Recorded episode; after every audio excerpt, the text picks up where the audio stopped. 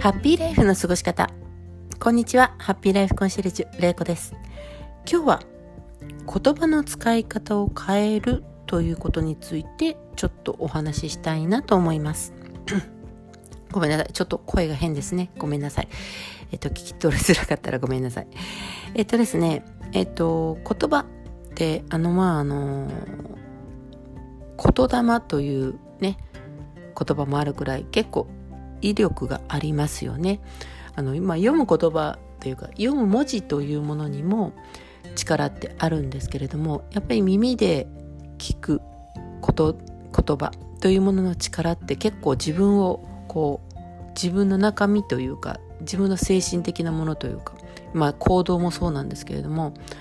自分をね結構左右コントロールしてるところってあるんじゃないのかなって思うんですね。で例えばですねあの何々さんと比べて私もう若くないからもうこんなこと無理よとかね。あとあの人が作る作品すごすごいよね。それに比べて私のはまだまだだわとかね。こうつい他人と比べてしまって自分をこう低く見るというんでしょうか。っていうみたいなことってまあよくある話じゃないですか。特にね、まあ、あのこの本音と本音でないことでも日本人ってこう謙遜の民族なので結構自分で思ってなくてもそうやって自分を下にした方が一応場が丸く収まるみたいなね感じもあって使ったりする時もあると思うんですけれどもまあねこの自分を低くっていうねいうような形で言葉を紡いでいるとですねだんだんだんだん自分のこと本当にこう認めてあげられなくなっていくと思うんですね。でこの認められる認め自分を認めるとか認めないっていうのは 自己肯定感って最近よく聞きますけれども自己肯定感が高いとか低いとかっていうことでも言われるじゃないですか。でこの自己肯定感を高くしようってねいうのがあの世の中ではよく言われてますよね。だけどその使ってる言葉を変えない限りね自己肯定感って高くならないように私は思うんですね。なぜかっていうとその自己肯定感ってあのまあウィキペディアで言うと自らの在り方を積極的に評価できる感情自らの感覚や価値観あ価値観価値や存在意義を肯定できる感情を意味する自らの価値や存在意義を肯定できる感情を意味するっていうことなんですよね。自分を認められるっていうことですよね。でもまあ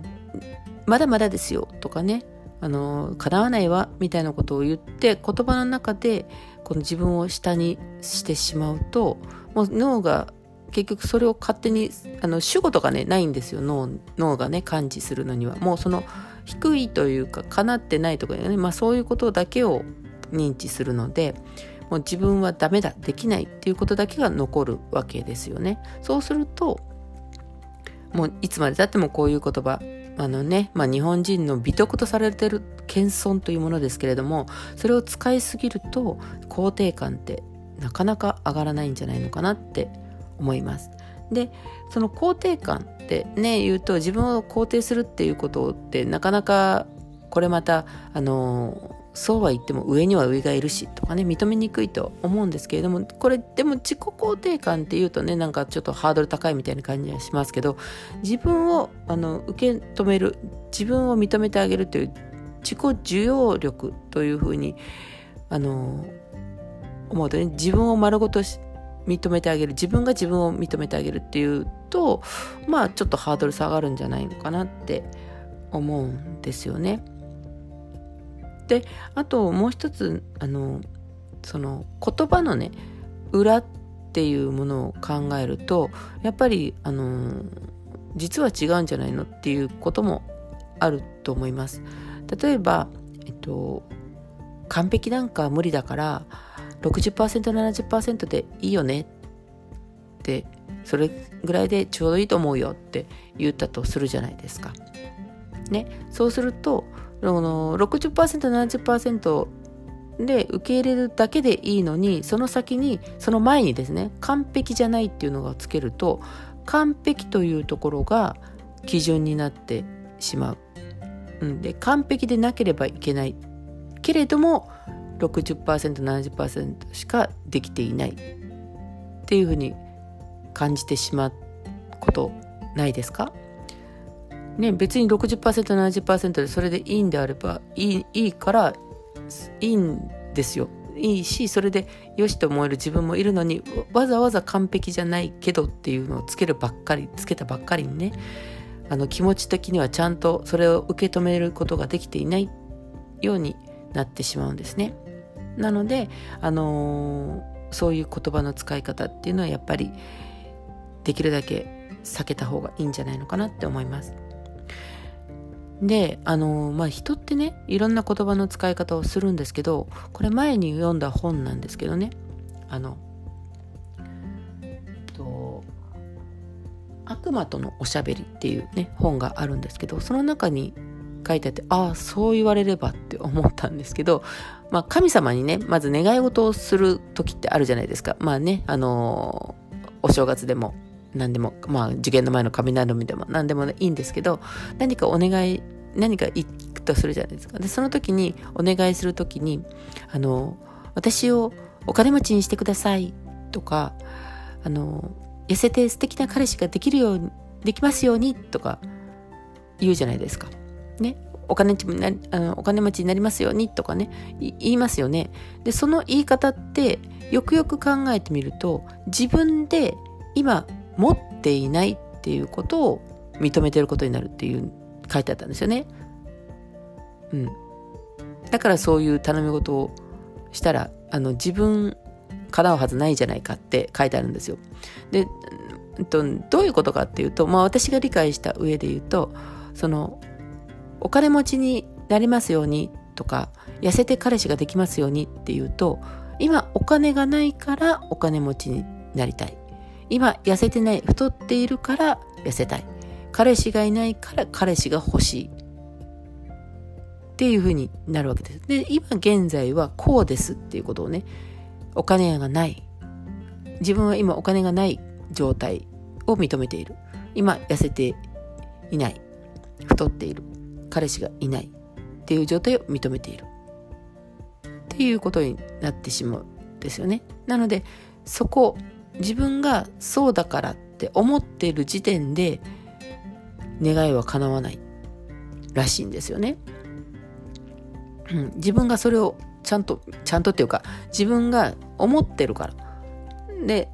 いやお金持ちになりたいってだからお金持ちになりたいんじゃないですかとかねだから彼ね痩せて彼氏が欲しいと思うんじゃないですかっていうのも分かるんですけどただ自分が認めてるところはお金がない状態の自分だったりだとか自分は太ってると思ってるだとか自分が彼氏がいない。今いないというのは事実なんでねあれなんですけどまあ彼氏ができないと思っている。んですよ。確かにそう言われるとお金持ちはお金持ちになりたいなんて自分はお金がある。まあそのねあの上限とか下限とか関係なくて自分はお金持ちだと思っている人はお金持ちになりたいなんて願いませんもんね。そう。で太っていない人は痩せたいですなんて言わないし誰からも好かれてねまああの彼氏まあね彼氏的まあなんていうのかな。まあまあまあそうですね。彼氏はあれかな、まあ、とりあえず痩せていない人は太ってる人が痩せたいって思ったり今それを手に入れてないからそうなりたいって思うんですよ。うん、だけど、あのー、自分はあのもうそこで自分はもう手に入れてるもんと思ってお願い事をしないとそういう行動にはならないっていうんですよね。まあなんかなんかちょっとよくなんかね全問答みたいな感じなんですけどなんかこうスッと納得できたんですねでまあ神様への願い事っていうかお願いすることっていうのはお願いじゃなくてもう感謝を伝えろってよくこれもよく聞くと思うんですけどあのお金持ちになりたいですじゃなくてあのたくさんのお金をいただいてありがとうございますとかね言ってしまう。であのこんな素敵なあの健康的でこの健康的でこうあ、まあえっと、健康的な体をくださってありがとうございますとかねいう風が言うのがいいって言われるんですよ。うん、でまあ確かにそう自分が認めてなければ自分のところに来るはずないなっていうのを私もなんとなくスッとね私は腑に落ちて、まあ、それから神様のお願い事というよりも感謝っていうことにしたりとかやっぱり言葉の使い方っていうのを少し考えるようになりました。で自己否定自己肯定感を高めようと思ったら自己否定